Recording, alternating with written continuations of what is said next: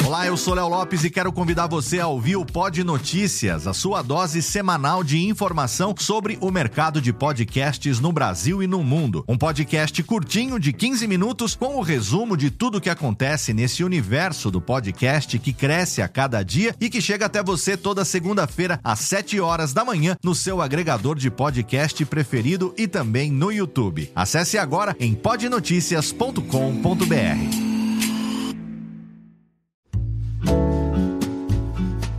Marsupial Editora e Radiofobia Podcast Multimídia apresentam Reflexões sobre o podcast. Episódio 2: Uma mão lava a outra, duas mãos batem palma. Por Kel Bonassoli.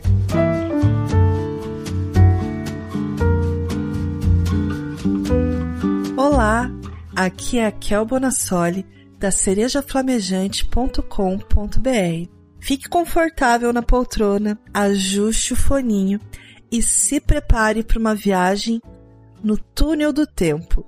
Eu vou ler esse capítulo na íntegra, mas eu preciso que você leve em conta que ele foi escrito em 2014. São quase 10 anos de história. Vamos? Uma mão lava a outra, duas mãos batem palmas. O título dessa reflexão certamente já deu uma pista do conteúdo. Uma mão lava a outra e duas mãos batem palmas são expressões sobre colaboração. E é com essa filosofia que o podcast nacional expandiu-se em variedade, qualidade e alcance. Vamos falar sobre a podosfera entender um pouco do modus operandi desse ser que habita a fauna digital do nosso Brasil, o podcaster. O podcaster é o indivíduo que produz ou participa da criação do podcast. Esse ser é extremamente curioso e persistente e geralmente anda em bandos, e esses bandos se relacionam uns com os outros. Este hábito deu origem a uma rede de relacionamento, comumente chamada de podosfera. A podosfera geralmente se reúne em seu habitat natural, a internet. Mas existem muitas iniciativas interessantes e eficientes de reunião em locais neutros, os eventos. Além dos eventos, essas criaturas são comunicativas e altruístas é comum que desfrutem de momentos de lazer e interação em bares, botecos, churrascos e até mesmo em ações coletivas para doação de sangue, agasalhos e brinquedos. Em essência, o ser humano é um ser social inserido em um meio digital. O meio digital, através das redes sociais, privilegia ainda mais os entrelaçamentos de relações e a construção do conhecimento de forma coletiva. Somos parte da cybercultura e o podcast é uma das expressões mais autênticas dessa coletividade.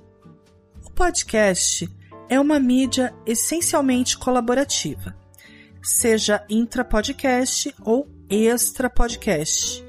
Agora, que a gente já falou um pouco sobre onde vivem e do que se alimentam, vamos acompanhar um pouco mais sobre o que esses seres fazem.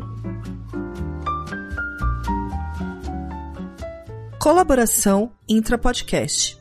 Os podcasts solo feitos por uma pessoa só existem, mas eles não são a maioria entre os programas brasileiros.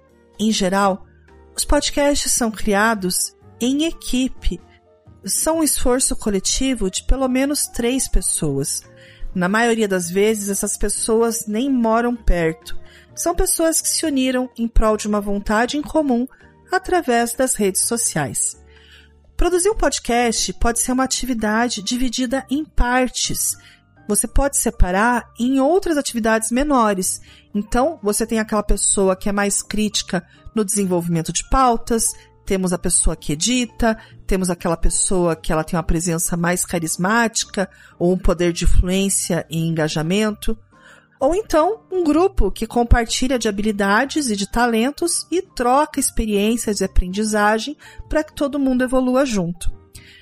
As equipes costumam realizar todo o processo de criação, gravação, edição, publicação e divulgação dos programas. São pouquíssimos os podcasts que custeiam a edição profissional de seus programas por terceiros. Colaboração Extra Podcast. A colaboração ocorre tanto em relação aos aspectos técnicos quanto ao social. A maioria dos podcasters aprendeu como desenvolver seus programas através da ajuda de outros podcasters já estabelecidos, principalmente através de tutoriais. Tutoriais como a coluna Podcastando do Mundo Podcast, produzido por Thiago Miro, que ensina tudo sobre a criação de podcast, ou com os episódios do MetaCast, podcast do Pablo de Assis e do Eduardo Sales, que fala sobre podcasts e que inclusive foi uma das grandes fontes de aprendizagem do Thiago Miro e de tantos outros. A máxima aqui se confirma: uma mão lava a outra. O conhecimento propagado cada vez se expande em mais canais e para mais pessoas. Outra grande fonte que precisa ser acreditada são as comunidades e os fóruns em que os podcasters iniciantes solicitam ajuda dos veteranos. Esses grupos de discussão possibilitam que os problemas sejam resolvidos muito mais rápido. Assim que você posta no feed, a informação se espalha para todos os membros e a solução vem bem mais rápido. O grupo mais antigo é o Podcasters BR. Esse grupo já foi lista de e-mail e conta com a sua versão no Facebook e no Google A grande vantagem do podcast é o seu poder de alcance. Podcast é um produto relativamente barato e que pode impactar milhares de ouvintes. Para expandir o seu alcance, o mais importante é que as pessoas assinem o seu feed. E é nesse ponto que entra o pulo do gato os podcasters compartilham de estratégias para ampliar o alcance e o crescimento dos programas. Como eles fazem isso? Através da troca de influência, compartilhamentos e apadrinhamentos. Participações, entrevistas e crossovers. Uma das estratégias mais inteligentes para você crescer a audiência do seu podcast é essa.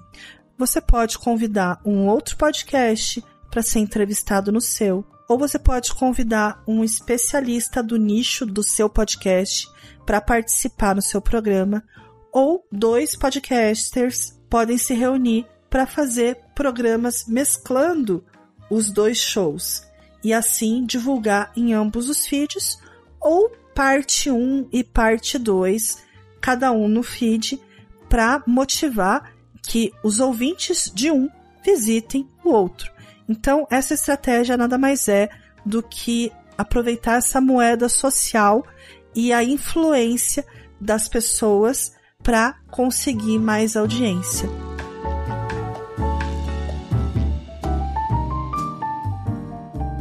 Indicações, recomendações, entrevistas e jabacash.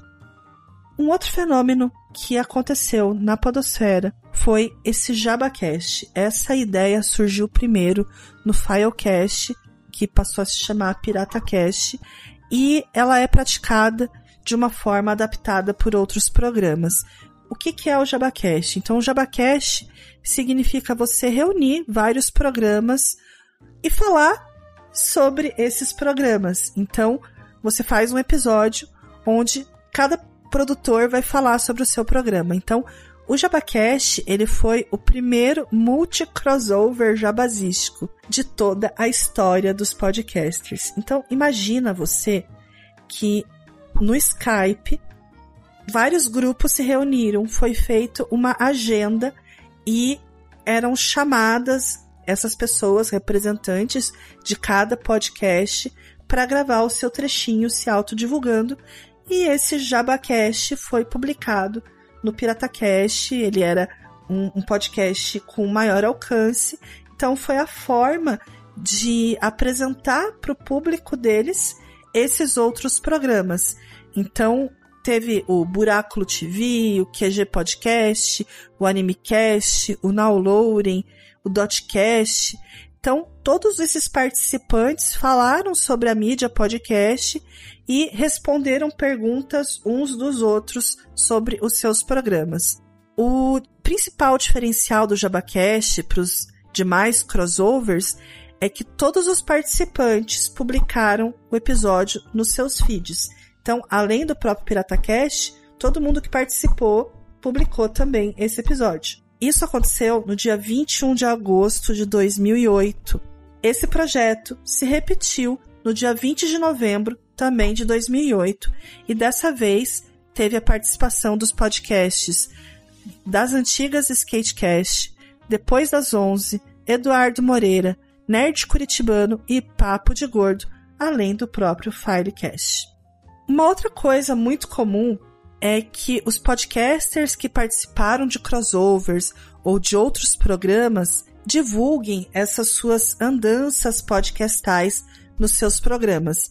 Então, geralmente durante a leitura de e-mail, eles anunciam em quais programas eles estiveram, onde eles foram entrevistados, e esses links vão compor a postagem do episódio. Então, é uma forma de ativar o SEO, né? Construir um backlink para melhorar o posicionamento do site no ranking do Google. Quanto mais o podcaster participar de outros programas, além dele ajudar o anfitrião que está recebendo ele, ele está divulgando a si mesmo e ao seu site, produzindo backlink. Então, mais uma vez, uma mão lava a outra, duas mãos batem palmas e assim todo mundo sai ganhando, né? Fora essa modalidade vinculada de participação, alguns produtores divulgam colegas e parceiros ou simplesmente algo que gostaram nos seus programas, o que resulta na mesma equação que eu falei antes, né?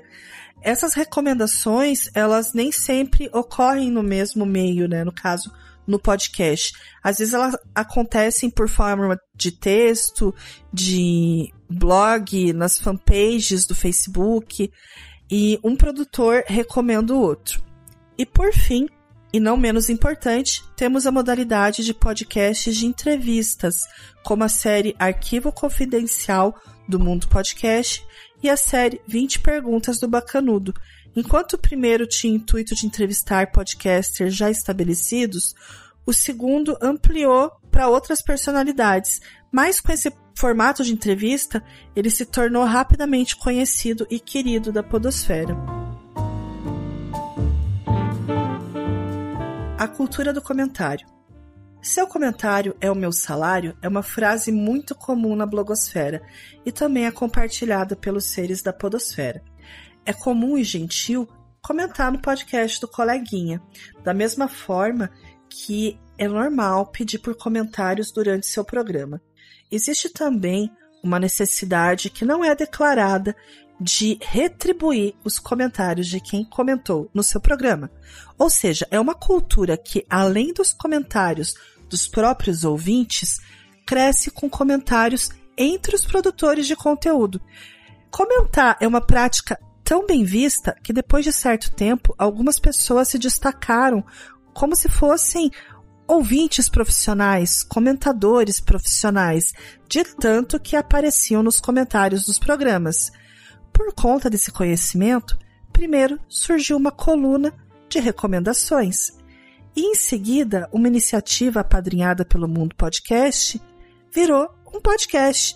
Os Comentadores é um programa que reúne ouvintes já bem conhecidos por boa parte da podosfera por conta do seu senso crítico, e eles resolveram tornar o que faziam num produto de áudio. Listas, fóruns, comunidades e redes sociais. As formas de se conectar entre as pessoas, elas evoluem e se transformam. Já existiram grupos no Orkut, listas no Google, e atualmente o grande foco das discussões tem acontecido dentro do Facebook. Duas comunidades se destacam: Podcasters BR e a Podcast e Discussões. No Twitter também existe a prática do RT Amigo, né? Então ela é obrigatória e existem também parcerias onde os programas usam plugins para que vários feeds sejam divulgados de forma automática sempre que existirem atualizações.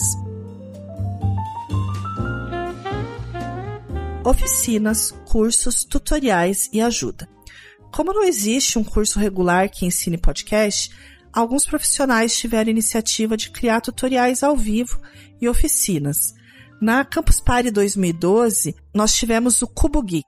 Cubo Geek foi uma iniciativa conjunta do Jovem Nerd, Radiofobia e We Are Geeks, com patrocínio da Telefônica Vivo. Foi construído um estúdio no meio da arena do evento, com equipamentos de áudio e sistema de vídeo para streaming das atividades. No Cubo Geek, tivemos os tutoriais live, que foram aulas sobre podcast. Além disso, 10 podcasts iniciantes foram escolhidos para utilizar aqueles equipamentos profissionais do Cubo com a assessoria do Léo Lopes, do Radiofobia. O Pablo de Assis, lá em Curitiba, fez um curso para ensinar podcast. E o Léo Lopes promoveu cursos através da plataforma Bevet em várias cidades brasileiras. Eventos locais, nacionais e pod-encontros. A nossa história é feita de muitos eventos exclusivos para podcast. O PodCon foi um evento que acabou sendo absorvido pelo FMDS, Fórum de Mídias Digitais e Sociais, ambos em Curitiba. Mas o grande encontro da Podosfera, com certeza, é a Campus Party, tanto na edição nacional quanto na edição de Recife, reunindo vários produtores de conteúdo que já criaram a cultura de se sentar nas mesmas bancadas para produzir integração, mostrar que a comunidade tem crescido e isso é visível. Muitos desses produtores são convidados diversas vezes para palestrar no evento, mostrando que mesmo para aqueles que não monetizam o produto, podcast é coisa séria sim. Foi na Campus Party que o Radiofobia promoveu a Maratona Podcastal. Foi por causa da Campus Party que surgiu o Metacast, e foi por lá que muitas vozes se tornaram rostinhos reais para mim e para produtores e ouvintes que mantêm contato sonoro ao longo dos anos.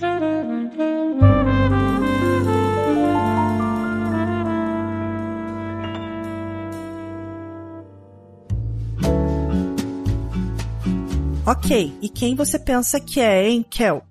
Bom, eu conheci esse lance de podcast em 2006 e eu resolvi entrar para a turma em 2011, em um podcast de tecnologia que não existe mais. Depois disso, eu ouvi uma chamada de ajuda no Dexter's Mind, que é um, um podcast para falar sobre o seriado Dexter. Foi assim que eu conheci o Pablo, a Isabela Cabral, o Gabriel, o Arley e o Esquilo. E talvez esses nomes não signifiquem nada para vocês, mas foi através da colaboração com eles que eu comecei a aprender o que é ser podcaster. Um belo dia, apareceu uma lista no grupo Podcasters BR para que a gente colocasse os temas que a gente queria gravar. E mais que depressa eu coloquei lá a minha paixão, Senhor dos Anéis. Foi por causa dessa listinha danada que eu conheci o Thiago Miro. E desde então eu fiz parte também do Mundo Podcast, um portal de podcast no qual eu gravo, escrevo e eu tô sempre aprendendo e tentando ensinar. Foi por causa de um FMDS que eu conheci o Sr. Seu Panda. Ele já fazia dois podcasts, Pauta Livre News, de humor, e o Diecast Connection, de colecionismo. E ele resolveu criar um novo podcast. Foi por conta dessa amizade que eu entrei também no Cruzador Fantasma, de quadrinhos. Mas o que, que eu quero dizer com tudo isso? O que eu quero dizer é que, apesar das brigas e de alguns distanciamentos entre a primeira e a segunda geração, em que boa parte dos podcasts deixaram de ser hobby e passaram a ser negócio e render dinheiro, a maioria de nós está sempre circulando, se ajudando, mesmo aqueles que se estranham, né? Tem um objetivo em comum, que é mostrar a qualidade e a seriedade da produção do podcast nacional. Bom, encerramos o nosso podcast repórter de hoje, convidando você a descobrir se na sua cidade existe algum pod encontro. E se não tiver, tenta mobilizar um para descobrir que esses seres que habitam a podosfera, além de talentosos e apaixonados, são pessoas que valem muito a pena conhecer.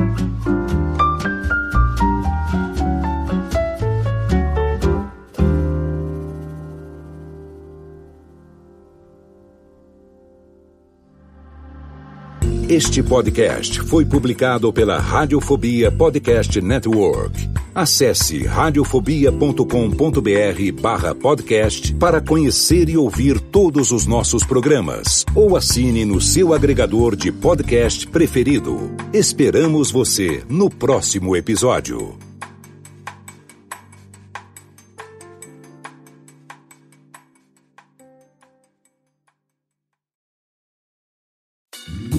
Oi, eu sou o Antônio Viviani e quero convidar você a ouvir o nosso podcast Voz Off. Desde julho de 2017, eu e meu amigo Nicola Lauleta temos o prazer de conversar com as grandes vozes do rádio, da TV e da publicidade do Brasil e trazer suas histórias até você. Se você, como nós, é apaixonado por locução, acesse vozoff.com.br e acompanhe nossos episódios aqui na Radiofobia Podcast Network.